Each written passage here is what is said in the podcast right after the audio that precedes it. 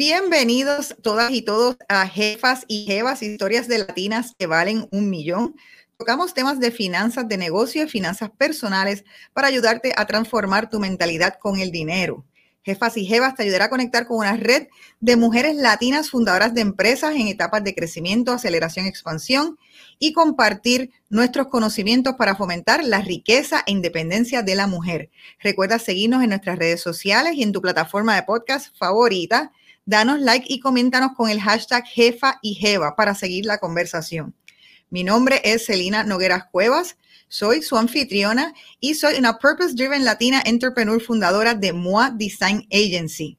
Así es que gracias por estar en el día de hoy. Pero antes de comenzar y presentarles a nuestra invitada, tenemos que darle las gracias a nuestros auspiciadores, Aeronet, por ser el auspiciador de la mujer sabia en su finanzas. ¿Sabías que Aeronet es una compañía de servicios de Internet residencial y la única en ser en Puerto Rico reseñada por Inc. 5000? Si estás cansada de que el Zoom se te caiga, tú sabes cuántos en la pandemia el Zoom como que, que, nos hace hacer papelones. No dejes que eso te pase más y cámbiate a Aeronet. Así es que en el día de hoy les quiero presentar a nuestra invitada. Contamos con una invitada de lujo, la empresaria social Claudia Romo, nombrada múltiples veces latina influyente que domina seis idiomas. Yo creo que eso es lo, más que me tocó. Hay muchísimas cosas súper interesantes en tu resumen, pero eres una mujer súper culta con más de seis idiomas que estudió en Inglaterra. Ya mismo vamos a saber todo sobre eso. Y Claudia ha sido asesora de UNICEF, Naciones Unidas, y hace cuatro años fundó We Are All Human. Claudia, bienvenida a Jefas y Jevas. Muchas gracias, Celina. Qué gran oportunidad. Pues muchísimas gracias por compartir con nosotros. O sea, me da mucho gusto cuando tenemos latinas poderosas, latinas que han hecho tanto por la comunidad. Y yo quiero contarle a la gente todo lo que tú has estado haciendo y tu mentalidad, porque evidentemente todo lo que has logrado implica que tienes una mentalidad distinta a la comunidad latina. Hace cuéntanos sobre tu historia, eh, sobre cómo comenzaste, estudiaste comunicaciones en London School of Economics, comunicaciones políticas. Cuéntanos un poquito de historia. Eh, correcto. Bueno, al final yo creo que todas las personas tienen eh, uno o dos eh, anécdotas en su vida, uno o dos episodios en su vida que si realmente pones atención es el origen de quién eres y lo que haces. Y la mía fue cuando era una adolescente en la Ciudad de México que fue em, literalmente estuvo atacada por una serie de temblores y terremotos eh, que destruyeron a más de la ciudad por varios días eh, y de hecho por semanas consecutivas. Y entonces cuando eh, cuando nosotros salimos después del primer gran sismo de nuestras casas, estábamos todos afuera, eh, toda la gente tratando de buscar a sus familiares y a sus, eh, y a sus, a sus amigos para saber si estaban bien, si estaban dentro atrapados. Yo estuve en un grupo de voluntarios que, que estaba barriendo las calles de la Ciudad de México, particularmente en, una colonia, donde teníamos que ver si dentro de esos edificios caídos había personas que estaban atrapadas. Y en mi caso, Celina, lo que pasó fue que estaba en este grupo y hubo algo que me detuvo de, golpe. Eh, y me hizo parar así como, entonces empecé a gritar, a gritar a todo pulmón, a gritar así de parar, volver, aquí hay alguien. Entonces, me acuerdo perfecto que grité y grité hasta que uno de los grupos de mi propio, de, los grupos, del grupo donde yo estaba, volteó y me dijo, ¿estás segura que hay alguien? Y en lugar de, en lugar de, de, responder algo, seguí gritando cada vez más fuerte, parar, volver, volver, volver. Vino él y en el momento en el que llegó, estaba claro que había alguien eh, atrapado en ese edificio y era una voz de una niña. Entonces los dos nos volteamos a ver y empezamos a gritar juntos los dos. Eh, después de que éramos dos, logramos que vinieran cuatro personas. Esas cuatro personas empezaron a gritar y vinieron seis, vinieron veinte hasta que pudimos mover todo ese muro y sacamos a la niña.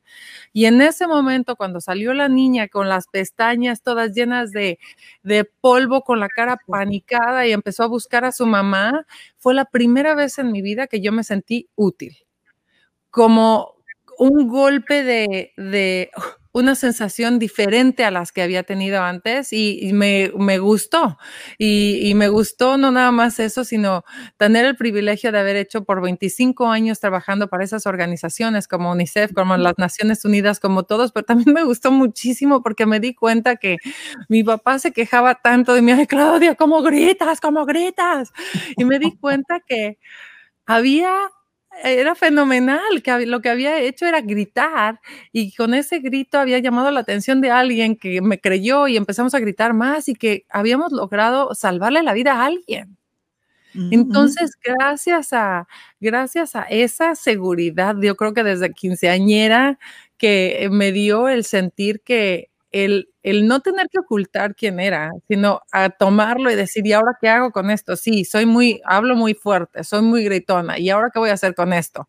Y me gustó sentirme útil, ¿y ahora qué hago con esto? Eso ha sido, creo que, el motor que me llevó a estudiar comunicaciones, a estudiar comunicación política, eh, a empezar a trabajar para el gobierno mexicano, para al principio como diplomática para tratar de poner el nombre de, México en alto en otros países, para tratar de atraer eh, inversión extranjera, para tratar de, después de eso empezar a ver eh, cómo utilizaba mi voz para ya, ya, para llamar y para atraer los corazones y las mentes de las personas a cosas que a lo mejor no veían, como la, como, como la, niñez en UNICEF o como la maternidad, eh, mortalidad materna, como la salud pública, como el SIDA, la tuberculosis, San Malaria. Entonces, definitivamente yo creo que eh, para mí fue... Eh, un momento en el que yo puedo reconocer que ese fue el principio de algo que siempre he venido haciendo. Qué chulo esa historia. ¿En qué año fue que, ocurrieron esos terremotos? 1985. Te quería preguntar, o sea, precisamente has dicho de que participaste en, este, te cuenta en tu carrera, entonces has ido participando en diferentes eh, iniciativas eh, para diferentes, incluso eh, como siempre desde la perspectiva social, pues los gobiernos pero también desde la perspectiva social. Tú sabes, estamos en Puerto Rico y el reggaetón es parte de Puerto Rico, no sé si lo oyes.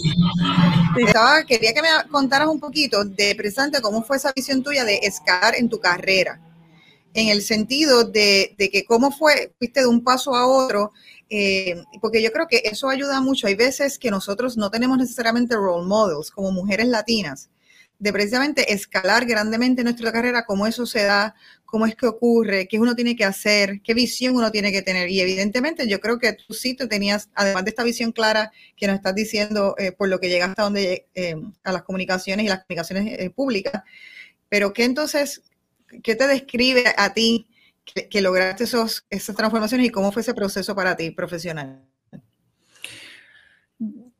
El, rol que tiene un mentor, que tiene alguien que decide sponsorearte, que quiere, que ve potencial y que quiere ayudarte, es muy importante. Yo creo que yo nunca había mujeres, sobre todo porque trabajé, toda mi carrera profesional fue fuera de México, fue en Europa.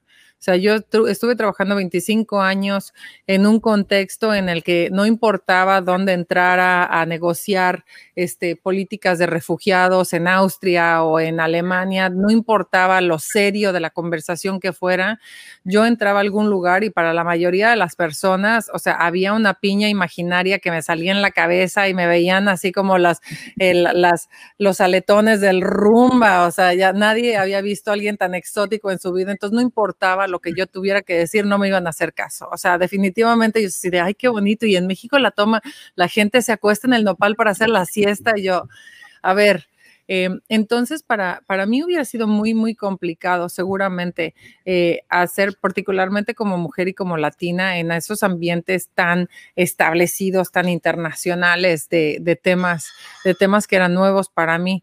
Pero eh, creo, que, creo que el haber tenido, el haber el haber podido preguntar por ayuda, así decir, no me están haciendo caso, me puedes ayudar a ver este, cómo puedo traerla, eh, cómo puedo, eh, cómo puedo avanzar más el tema que estoy investigando, cómo puedo eh, hacer más cosas, pero también la, la voluntad de pedir, la voluntad de dar. Yo tuve a uno o dos mentores en mi vida fenomenales, uno latino, uno alemán, que, que, me ayudaron a ver cómo...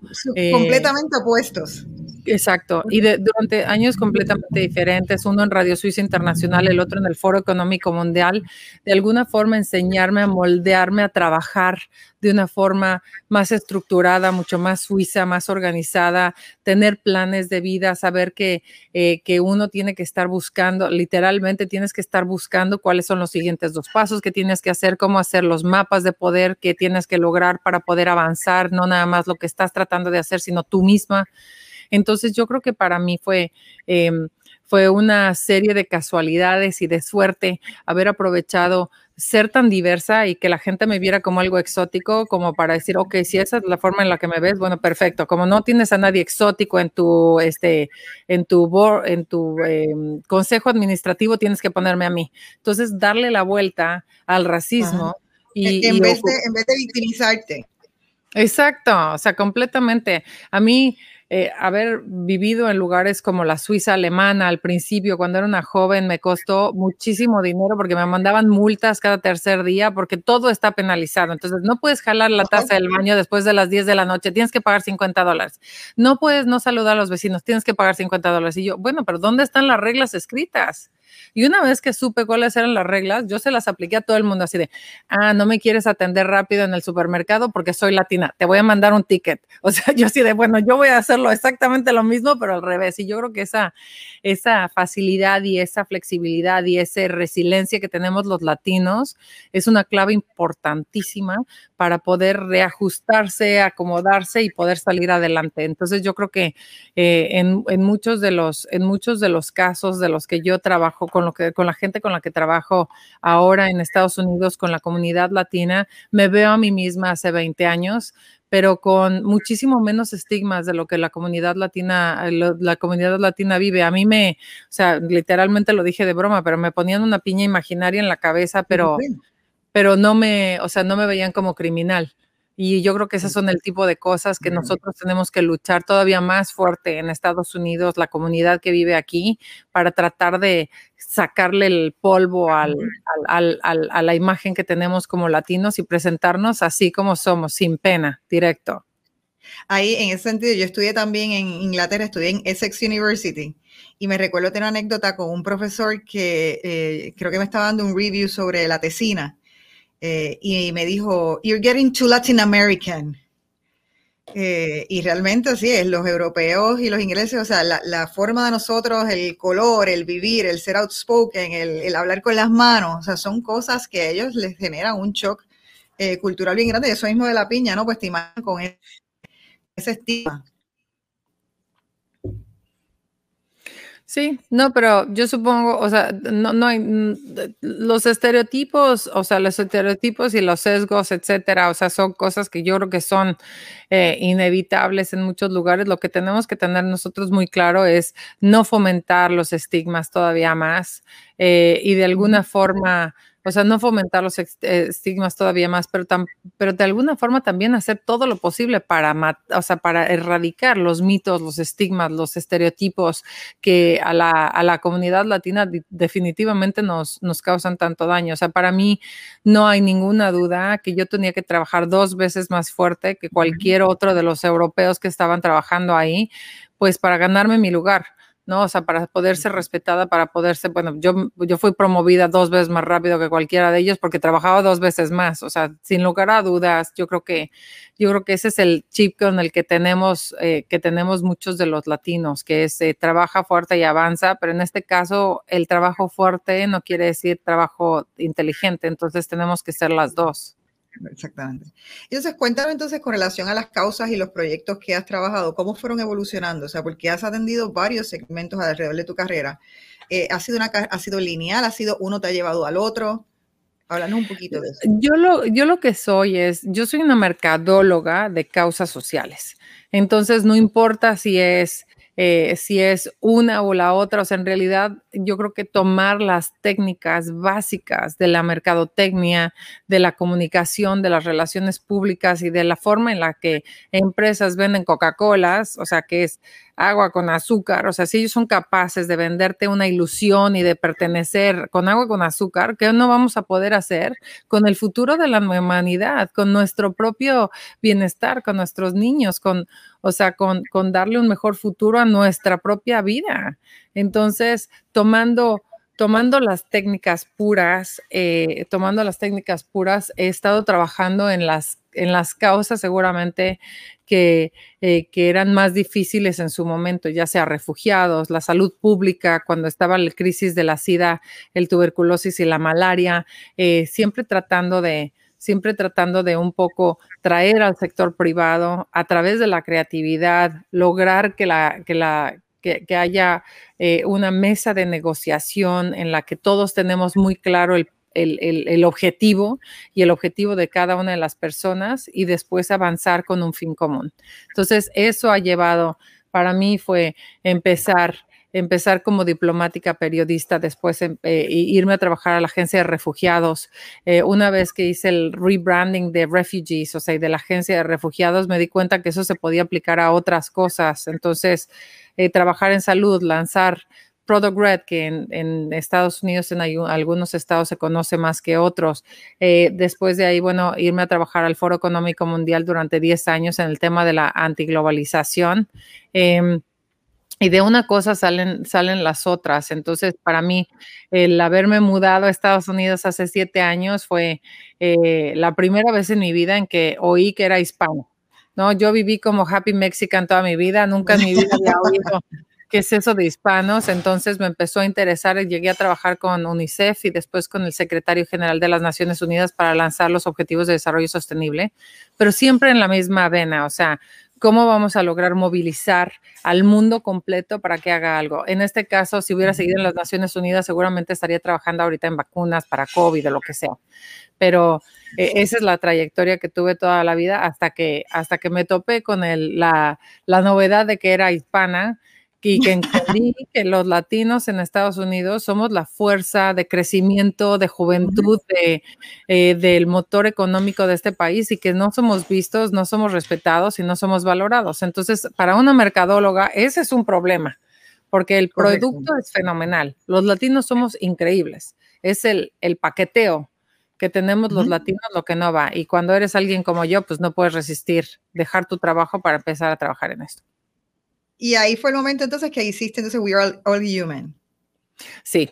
Eh, yo hice World Human nada más porque empecé a ver, soy muy factual, soy muy analítica, entonces empecé a ver que los datos de el mundo en general eran de progreso fuera, o sea, por más que no nos guste, por más que estemos inundados de malas noticias, en realidad el, mundo va en progresando, excepto dos grandes alarmas, dos rojos, o sea, alarmas rojas, que son el cambio climático, que lo vi hace cinco años, dije, esto, esto es alarmante. Y el número dos es el odio, o sea, el odio y el racismo tan fuerte, el lenguaje divisivo que estaba creciendo cada vez más. Entonces puse la organización World Human para recordarnos precisamente de eso, que todos somos, todos somos humanos para evitar precisamente llegar a lugares donde tenemos Brexit, tenemos populismo, tenemos nacionalismos, tenemos George Floyd, tenemos ese tipo de cosas. Y, eh, y, a partir de hace tres años, muy, muy dedicada a la comunidad latina, particularmente a la unificación de los latinos en Estados Unidos y en el cambio de percepción en nuestra, en, tomar nuestra, en rebrandear a nuestra comunidad. Eh, en ese sentido, eh, que dices eso, eh, a mí me supo bien curioso que te llames a ti misma social entrepreneur.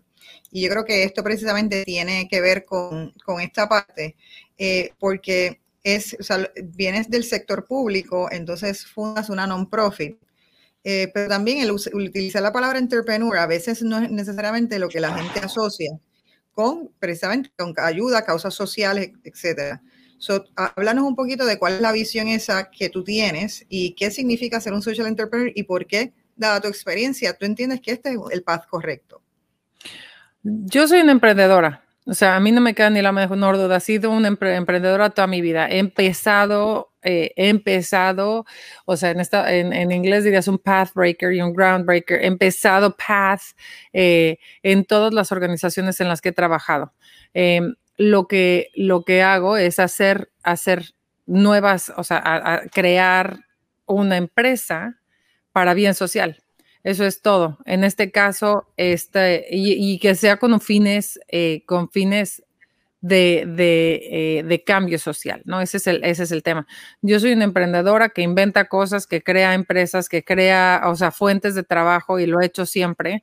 Em, pero, pero lo hago como, como muchos de los emprendedores sociales, con la misión enfrente antes del profit. El profit en realidad lo único que te permite, o el no, o sea, los, los, bienes lo que te permiten es simplemente avanzar en la misión de la forma en la que eres una emprendedora, que creas una empresa, tienes una idea, le das forma em, y tienes, eh, le das forma y tienes el, la, la, facultad de tener eh, una visión, una misión y una, una, tarea. De la misma forma, World Human es un, o sea, World Human y todo lo que yo he hecho tiene una misión y una, una visión. Yo lo, o sea, y para la comunidad para la comunidad latina, lo que estamos haciendo con World Human a través de Hispanic Star es aliarnos con eh, las corporaciones más grandes de Estados Unidos para que creen eh, culturas de inclusión donde los latinos se puedan sentir eh, que pueden ser ellos mismos en su trabajo y que las empresas se beneficien al mismo tiempo porque pueden contratar a latinos en lugar de no tener fuente, o sea, en lugar de no tener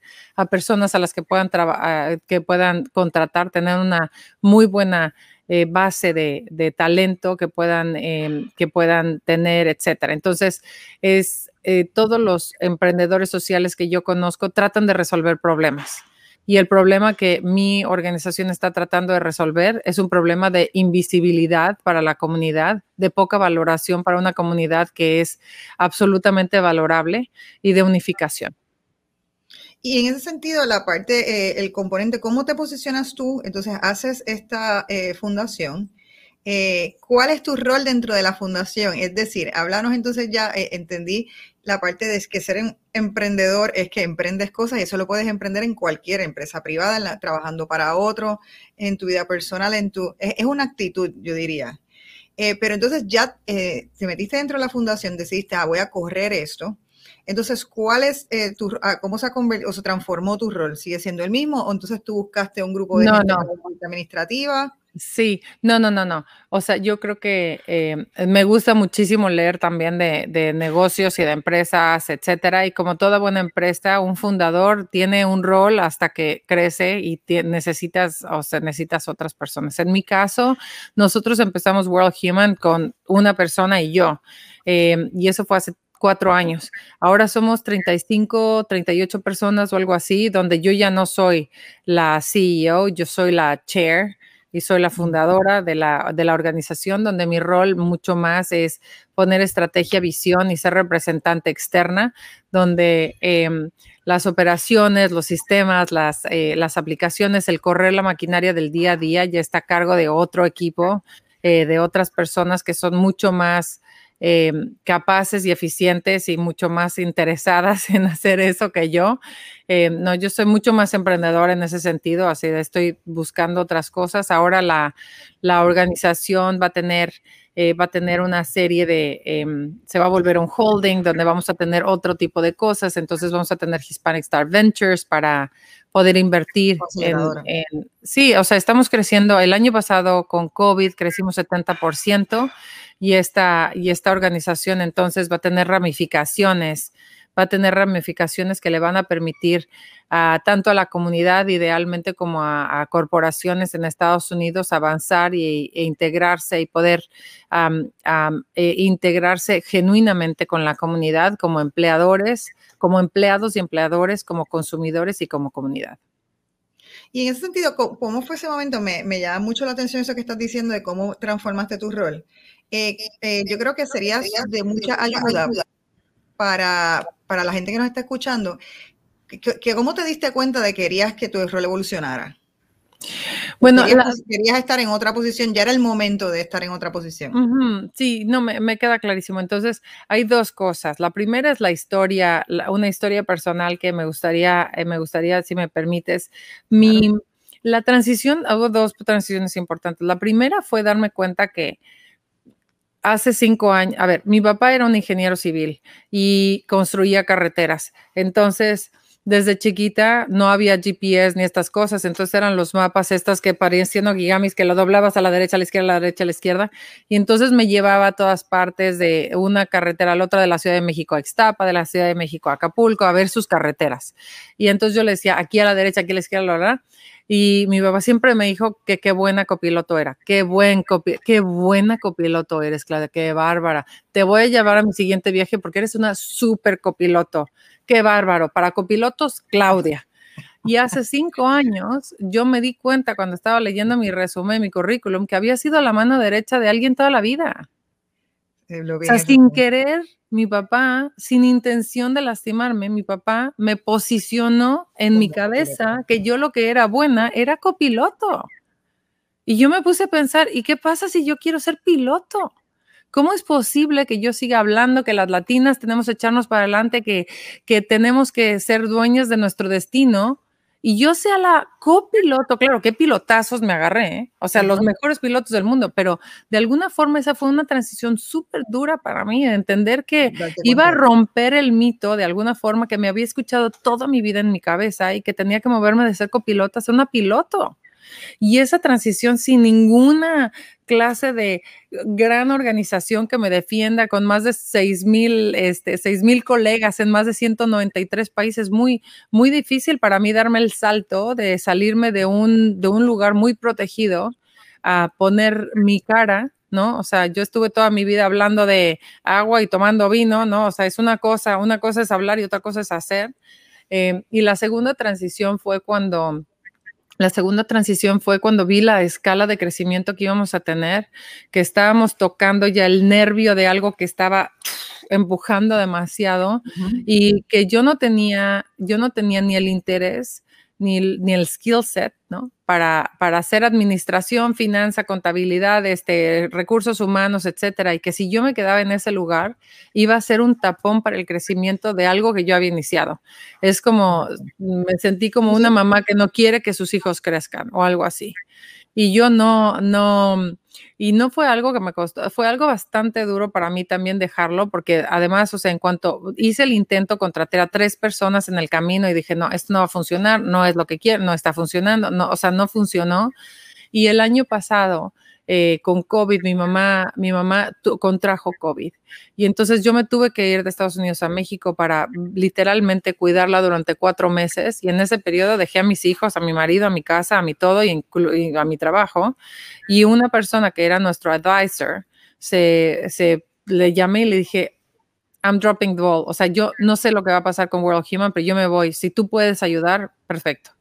Le dije, si tú puedes ser el ad interim CEO.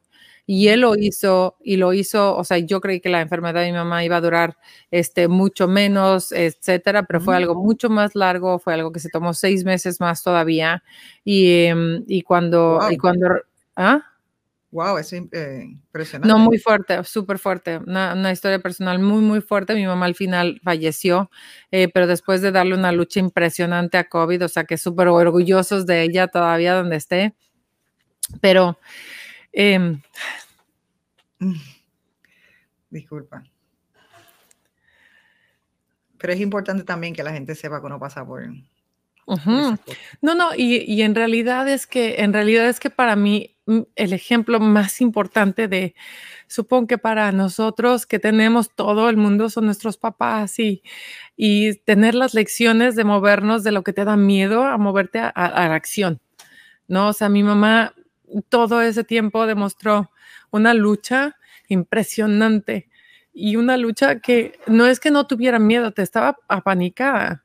Igual que todos nosotros cuando hacemos transiciones, tenemos tanto miedo, pero es muy importante saber que la, hay que hacer ese paso, hay que mover del miedo a la acción y del miedo al amor y del miedo a, o sea, yo no quiero, o sea, yo no quiero pretender, y yo creo que mi mamá tantas veces lo hizo, que ella no es que fuera fearless, pero es que ella no iba a dejar que el miedo decidiera por su vida, o sea, mucho más que eso, entonces era como eh, fear, fear free, ¿no? Como sin miedo, no quiere decir que no tengas miedo, es que no quieres que el miedo decida por tu vida, y entonces yo creo que en ese momento cuando me fui a México y Steve se quedó eh, como el CEO. Él lo hizo fenomenal. Nosotros crecimos como locos y para mí fue una transición muy natural. Seguramente me hubiera costado mucho más trabajo eh, hacer, una, hacer una transición.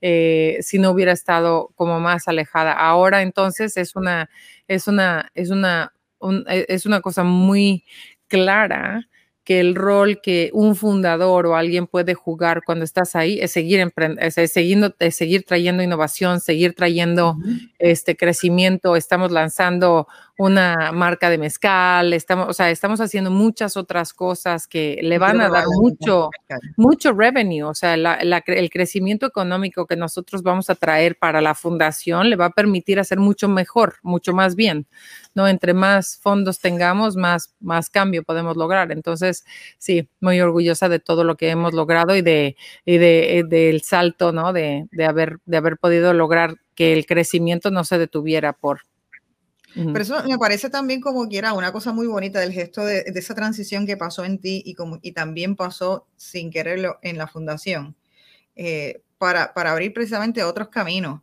Eh, y yo creo que es súper importante en la carrera de cualquier empresario poderse dar cuenta de eso. Y eso es algo que no necesariamente todo el mundo llega a ese self-aware o no todo el mundo tiene los, o los mentores o el grupo que les rodea para darse cuenta de lo que le está pasando. O sea, hay momentos que tienes un montón de struggles y tú no sabes que, mira, es hora de que tienes que ceder algunas cosas. O sea, tu, posicionamiento de empresa no es el mismo eh, y tienes que conseguir otra gente o tienes que cambiar el approach. O sea, hay gente a veces que que, ¿verdad? Que, que, no tiene necesariamente las capacidades para escalar, pero tampoco se da cuenta de lo que necesita tener para escalar, que yo creo que eso es lo que le estaba pasando. O sea, como tú decías, del crecimiento, estaban escalando.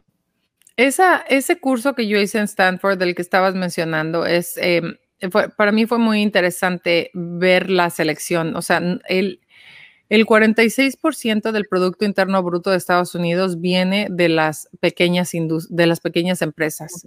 Eh, el 95% de las personas que trabajan latinas son empresarios, son eh, pequeñas empresas. Es decir, la mayoría de las personas tienen un trabajo eh, donde tienen un salario fijo, etcétera, pero al lado tienen un, un negocio ya sea un negocio de cocina, un negocio de costura, un negocio. Y eso es la mayoría de las personas que trabajan en Estados Unidos. O sea, la mayoría de los que no son niños o no son este, viejitos, las personas que trabajan, tienen eso.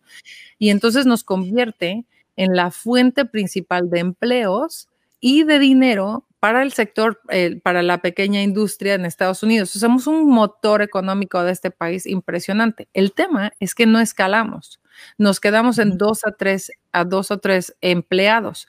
Y Stanford solamente permite que tomes el curso si pasaste un millón de dólares, que es mucho de lo que habla tu podcast. La forma en la que nosotros, eh, nosotros hicimos esa transición fue yo creo que de las más duras de cómo logras escalar de esos dos a tres empleados o de esos 200 mil dólares al millón.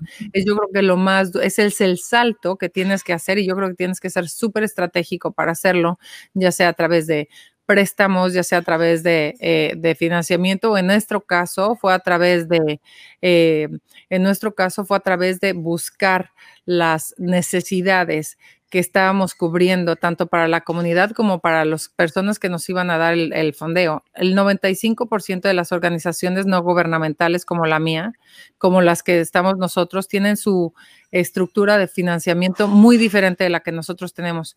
Normalmente tienen solamente el 5% del financiamiento que tienen vienen de corporaciones. En nuestro caso es el 85%. O sea, que estamos volteados al revés y vimos que para nosotros tener dinero del gobierno o de fundaciones o lo que sea, se iba a tomar 10 años y yo no tengo la paciencia para eso. Entonces, de alguna forma, de alguna forma fui con las empresas y le dije, no te voy a morder, pero sí te voy a decir que esto es no nada más lo inteligente y lo, o sea, esto es no nada más lo bueno para la comunidad, pero también lo inteligente para ti. Y aquí están las tres estrategias de crecimiento que te la demuestran.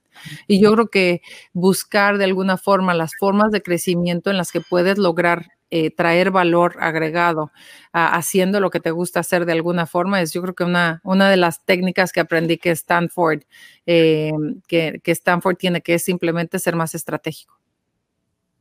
Bien. Este, quiero hablar un poquito ahora sobre tu, eh, has sido, como mencioné, eh, nombrada muchas veces como latina influyente, mujer latina influyente.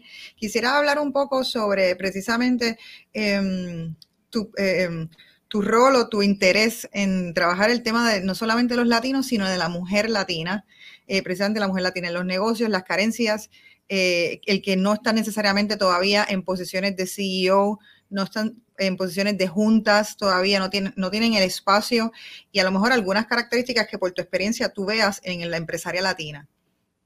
O sea, para mí el tema más fuerte que he encontrado como mujer y como latina es cómo tenemos literalmente el 70% en, en, el caso de, en el caso de, de, eh, juntas administrativas, por ejemplo. Las latinas, los hispanos somos 18% de la población de Estados Unidos, las latinas somos el 9% de la población. El 10% casi de la población es enorme. Para el 2060, una de cada tres americanas va a ser latina. Hello, hello, hola, hello, hello, hola. O sea, así que nos quede claro es, vamos a ser lo, más dominante, lo más fuerte. Creamos este, pequeñas y medianas industrias seis veces más rápido que cualquier otro grupo en Estados Unidos y tenemos la, el upward mobility, o sea, crecemos más, eh, tres veces más rápido que cualquier otro grupo. O sea, las latinas somos unas fregonazas. y sin ¿eh? embargo, no estamos ni no tenemos, a pesar de ser 9% de la población, no tenemos ni punto 0.01 de representación en juntas administrativas o en política o en, o sea, o, en direcciones de empresas. O sea, tenemos, somos nueve, este, somos nueve, eh, somos 30 millones de latinas en Estados Unidos y hay más, menos de 100 latinas en en, juntas administrativas. Es que no hace sentido en lo más mínimo, o sea, no hace sentido. Y lo que me di cuenta es que las barreras que tenemos son de tres sentidos, unas individuales, otras, eh, eh, eh, o sea, otras sociales, o sea, del ámbito, y las otras son externas, fuera de nuestro alcance. O sea, fuera de nuestro alcance, están que, la, que vamos a empezar con las, las, las, internas. Las internas es que no pedimos. O sea, no pedimos, no aplicamos, no, no estamos tocando la puerta, no pedimos porque pensamos que no nos corresponde, tenemos el, síndrome del impostor, etcétera, etcétera. Eh, en las empresas con las que trabajamos, las latinas somos las que menos aplicamos a trabajo. O sea, las que menos aplicamos a trabajo, no, esa gran empresa, o sea, si fuera una empresa chiquita a lo mejor sí, pero esa gran empresa jamás me va a tomar. Eh, la siguiente cosa es que no nos ayudamos entre unas y otras. O sea, eso es súper fuerte.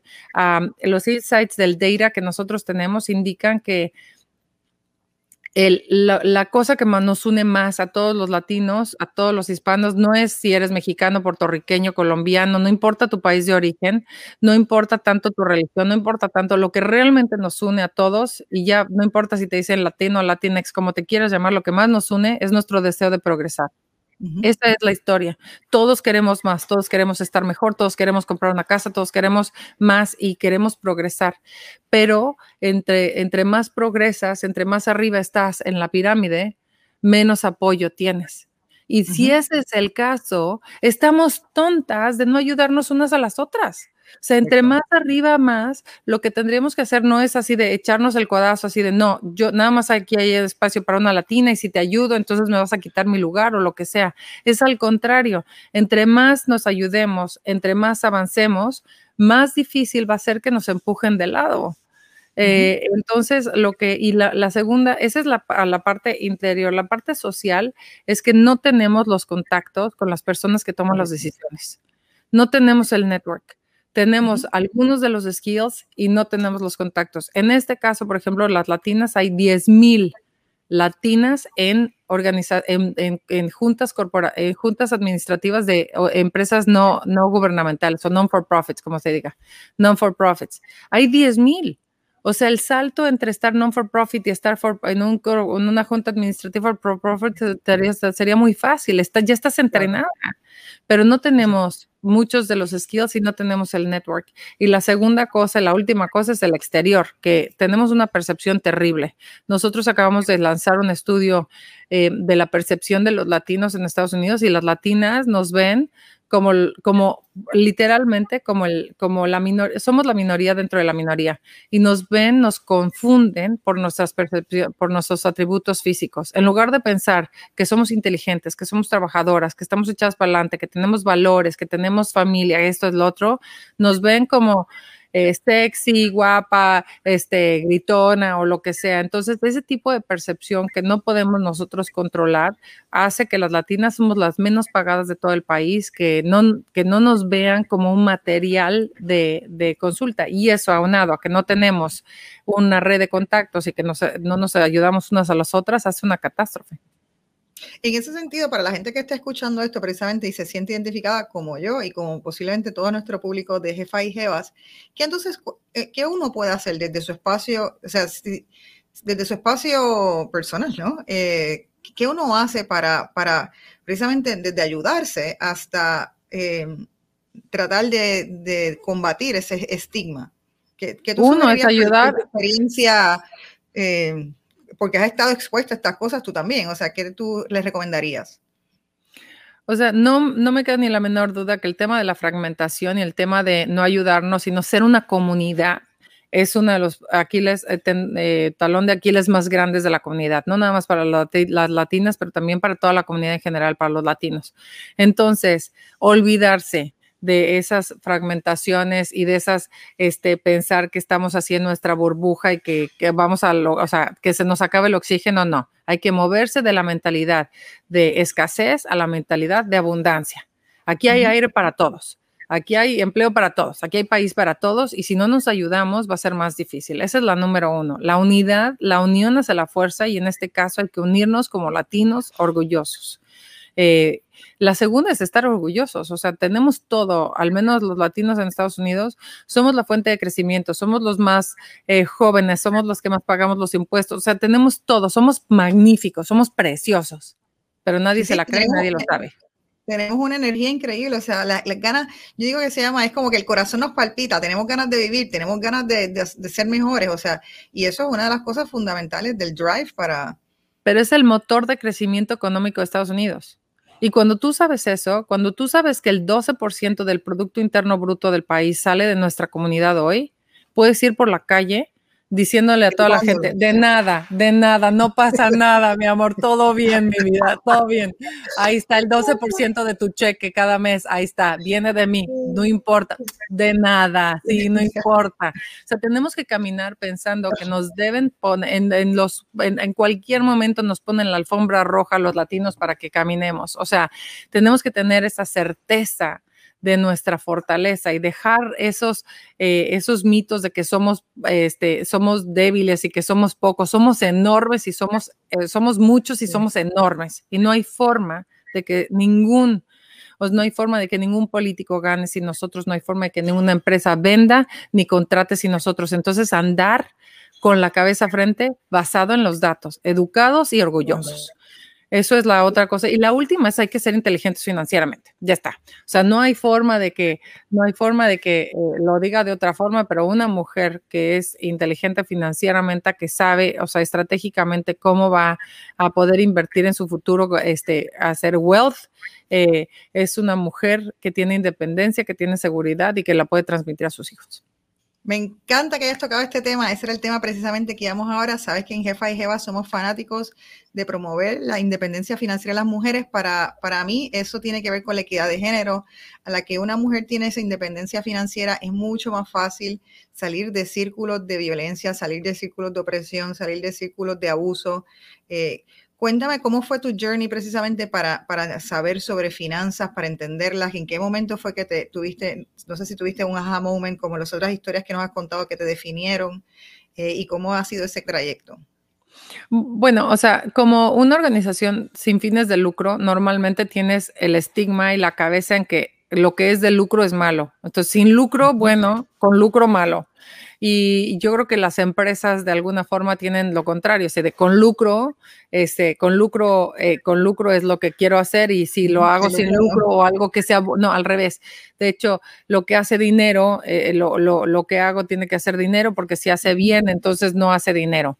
¿no? Entonces, esos son creo que los paradigmas viejos que se están rompiendo eh, y que se deben de seguir rompiendo. En mi caso, por ejemplo, yo podía, no podía seguir hablando, eh, como dicen, preaching wine and drinking, eh, preaching water and drinking wine. O sea, no puedes, no, no, yo no podía seguir hablando acerca del empoderamiento y de, de, de hacernos fuertes y tomar nuestro valor como comunidad si yo pensar que hacer eh, hacer, o sea, que ser financieramente inteligente, independiente y, fuerte, etcétera, es algo positivo. Entonces yo tuve que cambiar mi propia mentalidad, entender que no quiere decir que, que sin lucro sea bueno y con lucro sea malo. O sea, el dinero no es malo. El dinero es bueno. Y con el dinero puedes hacer cosas buenas para la humanidad y ese es el cambio que está pasando en las empresas también, que se están dando cuenta que, que la forma de hacer crecimiento es force for good, force for growth. O sea, lo que te, no es nada más profit, es también, eh, es también humanidad y es también social, etcétera. Y yo creo que en ese sentido, para mí, ahora que, que hice esa transición en mi cabeza, me di cuenta que, que, que esas, eh, que esas ideas son arcaicas, anticuadas y que es muy importante para mí como una como una persona que quiere, eh, eh, quiere ser un modelo para otras, pues darme cuenta que este, hacer dinero es bueno y que no te perjudica la misión y lo, lo que quieres hacer para, para, la comunidad. Y entonces me embarqué últimamente en entender cómo, eh, cómo ser más inteligente financieramente. Yo me, me o sea, me, lo puse de la forma, soy súper organizada, entonces, bueno, más, más que nada muy cuadrada. Entonces me puse de la misma forma que organizo mi día, mis horas, mis momentos, mi esto, en la que organizo lo que como, lo que hago, de la misma forma me puse, ok, ¿cuál es mi plan para los siguientes cinco años, para los siguientes diez años? ¿Cómo voy a diversificar lo que quiero? ¿Cómo voy a dejar de tener miedo y voy a invertir? ¿Cuáles son las zonas? ¿Cuál es mi, cuál es mi eh, cuál es mi tolerancia al riesgo para poder invertir, eh, en qué sentido quiero invertir, cuánto quiero tomar con riesgo, cuánto quiero tomar sin riesgo y cuánto no.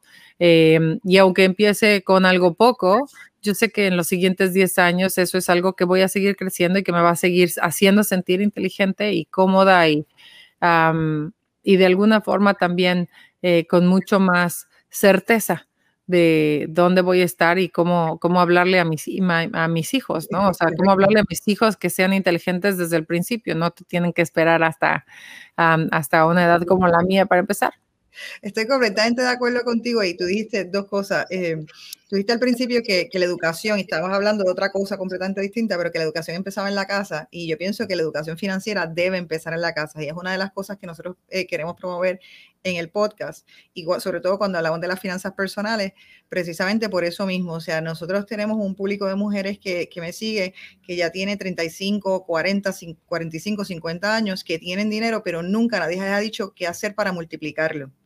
Entonces tienen mucho miedo. Eh, no conocen su tolerancia a riesgo, no se educan, que es una de las primeras cosas que yo le digo. Lo primero que hay que hacer es precisamente, hay que sacar tiempo para educarse en el tema, porque si no, eso estaba antes como más en el mundo pues, de los hombres, el asesor financiero, esa cosa que estaba allá y yo tenía que tener miles y miles de dólares para poder eh, acceder a eso, cuando hoy en día hay otras cosas que se pueden hacer con mucho menos dinero, pero sí es importante hacer la rutina, entender lo que es eh, y yo creo que esos son cambios bien importantes para los latinos, sobre todo también, que los latinos mucho es de guardar dinero, pero no necesariamente de invertirlo. No, y esa es una de las grandes transiciones. Pero yo creo que aquí hay que hacerse también de un poco de una comunidad. Es muy difícil hacerlo solo. Para mí, por ejemplo, em, tener, eh, tengo un grupo de, de tres amigas con las que decidimos cada tres meses checar dónde estamos con nuestros planes, ¿no? O sea, para saber si uno, da, podernos dar seguimiento, para podernos decir consejos de lo que está haciendo una a la otra, em, y cómo, o sea, somos tres amigas que tenemos la misma ilusión que es ser financieramente inteligentes, invertir nuestro dinero y hacer más. ¿No? Entonces es algo como todas estamos empezando con una base chica, o sea, no hay nadie que esté así de, ah, bueno, pues yo tengo este 13 casas y algo así, o sea, todo el mundo está empezando en más o menos el mismo lugar y para mí ha sido muy importante poder compartir cuáles son eh, mis objetivos, mis prioridades, cuáles son las trabas que tengo em, y simplemente compartir. Es muy, muy, o sea, es una, es una forma muy buena también para tener, eh, tener una nueva forma de discutir con, con amigas de algo que pues más o menos era tabú antes para mí. Correcto. Eh, me parece, sí, estoy completamente alineada contigo. Yo pienso que la idea de hacer ese grupo, yo lo voy a coger al pie de la letra y lo voy a implementar también porque tengo otras amigas, pero la idea de reunirse consistentemente a hablarlo, eso está súper. Me, parece eso una idea genial. Eh, bueno, vamos a ir cerrando la entrevista. Quiero preguntarte varias cositas eh, últimas. Tienes, has, tenido a, a, tu haber varios premios y varios reconocimientos y me gustaría saber un poco a nivel personal yo quiero que me menciones el que, uno, el que tú tienes más dear to your heart y por qué. Y el que, si, si, no, es el mismo, el que sí te dio un push en la carrera que fue importante para tu carrera, si fue, fueron diferentes. Wow. Em, bueno, vamos a ver. Ok, ok, hay dos. Eh, el primero fue un premio de Jesse Jackson que eh, para mí fue de sorpresa, literalmente. O sea, yo había oído mucho en la comunidad cuando ni siquiera había estado metida en la comunidad latina completamente, que dónde está el Jesse Jackson de los latinos, cuándo vamos a tener un Jesse Jackson de los latinos, etcétera. Y en un momento yo invité a Jesse Jackson a venir a una conferencia que estaba lidiando en Miami. Em, y él entonces me dijo, sí, pero tenemos que hablar, Chicago, enséñame los planes, cuál es la ambición que tienes. Y entonces, después de que él vino a mi, a mi evento en, Miami, él me llamó a un evento suyo y él me dijo, em, I want you to reproduce many Jesse Jacksons in your community. And for that, eh, y por eso, o sea, yo quiero que, yo quiero que usted, o sea, yo veo en ti la capacidad de traer a mucha gente, que ustedes no necesitan un Jesse Jackson, ustedes necesitan a, unirse en armas para estar juntos lidiando para la comunidad.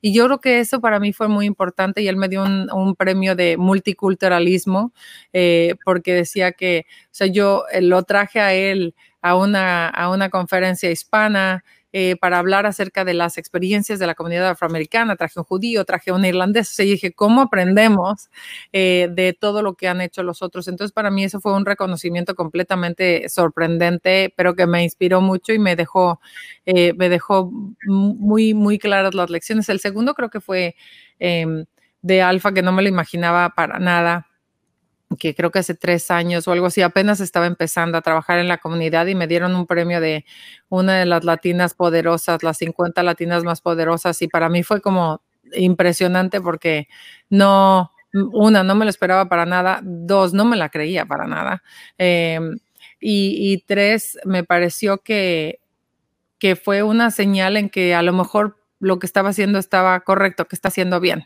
y fue para mí eso, o sea, una rectificación que sí, no tendría que regresar a las Naciones Unidas o esas cosas tan grandes y que sí, sí lo estaba haciendo correcto a pesar de los miedos de volverme piloto, a pesar de todo eso, eh, que podría ser una diferencia para mi comunidad.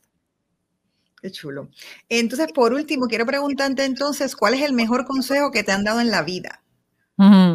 Bueno, mi mamá, otra vez, mi mamá desde chica me decía que las mujeres, eh, me decía, tienes que ser una acróbata y una torera, o una acróbata para poder manejar con gracia todas las cosas que las mujeres siempre tenemos que manejar y hacerlo de alguna forma sabiendo cuándo cachas una bola y cuándo cachas la otra. Em, y la otra es torero, o sea, no engancharte con las cosas que no son para nada necesarias, o sea, dejarlas pasar tan fácil como en lugar de perder energía con algo que no vale la pena, hacerlo con gracia y dejar pasar eh, cosas. Y yo creo que para, para mí como negociadora, como eh, persona que trata de unificar a una comunidad eh, y que siempre lo he hecho, o sea, en el trabajo que tengo, eso ha sido un consejo muy válido. Gracias, Claudia, por haber eh, accedido a esta entrevista. Ha sido súper valiosa. Me encanta el trabajo que estás haciendo. Sé que desde, desde ahí y todas las cosas que, porque ya te veo que eres como, eh, como bien dijiste, una acróbata y te gustan tener muchas cosas en tu mano a la vez. No, no te quedas en solo una. Así es que de seguro tienes nuevos proyectos e iniciativas eh, que vas a estar trabajando que, que son sumamente impresionantes y te deseamos el mejor de los éxitos. Muchas gracias. Y no, y yo les digo a todas una, o sea, a todas las mujeres que oyen a jefas y jefas, que las mujeres que no se apoyan, no, o sea, mi abuela decía que hay un lugar especial en el cielo para las mujeres que se ayudan unas a otras y que este mundo es muy pequeño para no, eh, para no eh, literalmente compartir, tener el código de acceso y compartirlo con otras. Entonces, ahí es momento de unirse. Viene una oportunidad de oro, que es Hispanic Heritage Month, septiembre 15, octubre 15, en el que hay que hay que tomar esa oportunidad. No es la única, pero esa nadie nos los va a quitar. Hay que tomar esa oportunidad para unificar nuestras voces y empezar a hacer ruido cuando nos los permiten, así de hablar de los latinos, hablar de, la, de, lo precioso que tenemos los latinos. Tenemos una caja de herramientas con con data, con mensaje, con assets de comunicación eh, listo en hispanicstar.org y yo invito a toda la audiencia de jefas y jevas a que, a que se unan a un gran número de compañías, de, organizaciones, de empresas que están, eh, que están dispuestas a, elevar y a, apoyar y a, hablar acerca de las voces latinas de nuestra comunidad. Entonces es una invitación para que unamos fuerzas en, en una oportunidad que no siempre tenemos de hacer ruido todos juntos. Y yo creo que también lo que dice es un poco que somos responsables de cambiar la conversación o encaminar la conversación, que es un poco lo que decías con hablar de las mujeres y el grupo que tienes. Eh, es bien fácil reunirse y hablar bobería y hablar eh, de cosas nimias, pero yo creo que somos responsables sí de cambiar esa conversación y empezar a poner los temas con nuestras peers, con nuestras amigas, elevar la conversación para elevarnos nosotras mismas también. Creo que eso es importante. Exactamente. Pues Claudia, y de las personas te pueden eh, seguir, las personas que estén interesadas en, en, poderte seguir y lo que estás haciendo, comparte con eh, las redes tuyas y la página web. Bueno, mi nombre es Claudia Romo Edelman en Instagram, en LinkedIn, eh, creo que son las dos, las dos plataformas que uso más. Em, y, y, para, para nuestra organización, worldhuman.org y hispanicstar.org. Pues muchísimas gracias y gracias a todas por sintonizar un episodio más de Jefas y Jevas, historias de empresarias latinas que valen un millón Búscanos en tu plataforma de podcast favorita también, en YouTube, en Instagram, en LinkedIn, en todas las plataformas y dale like o déjanos un comentario para que le lleguemos a más mujeres. Recuerda que tenemos sobre 50 episodios de mujeres latinas exitosas o en sus empresas o en las finanzas para compartir precisamente esas historias que te van a ayudar a llegar a tu próxima meta, a ponerte otras metas en la vida y que escuches de las experiencias y darle visibilidad a esas historias. Queremos darle las gracias también a nuestro otro auspiciador, segundo auspiciador, al chavo.com. Una jefa y jeva no es jefa y jeva, sino está en control de sus finanzas y de su negocio. Así que yo tengo mi pie al día gracias al chavo. Así que muchísimas gracias por creer en la mujer empresaria latina. Gracias, Clara. Nos despedimos de la audiencia, nos despedimos de ti hoy. Ha sido un gusto y espero volver a conversar contigo en una pronta ocasión. Te deseo mucho éxito. Muchas gracias, gracias por la oportunidad. Hasta pronto.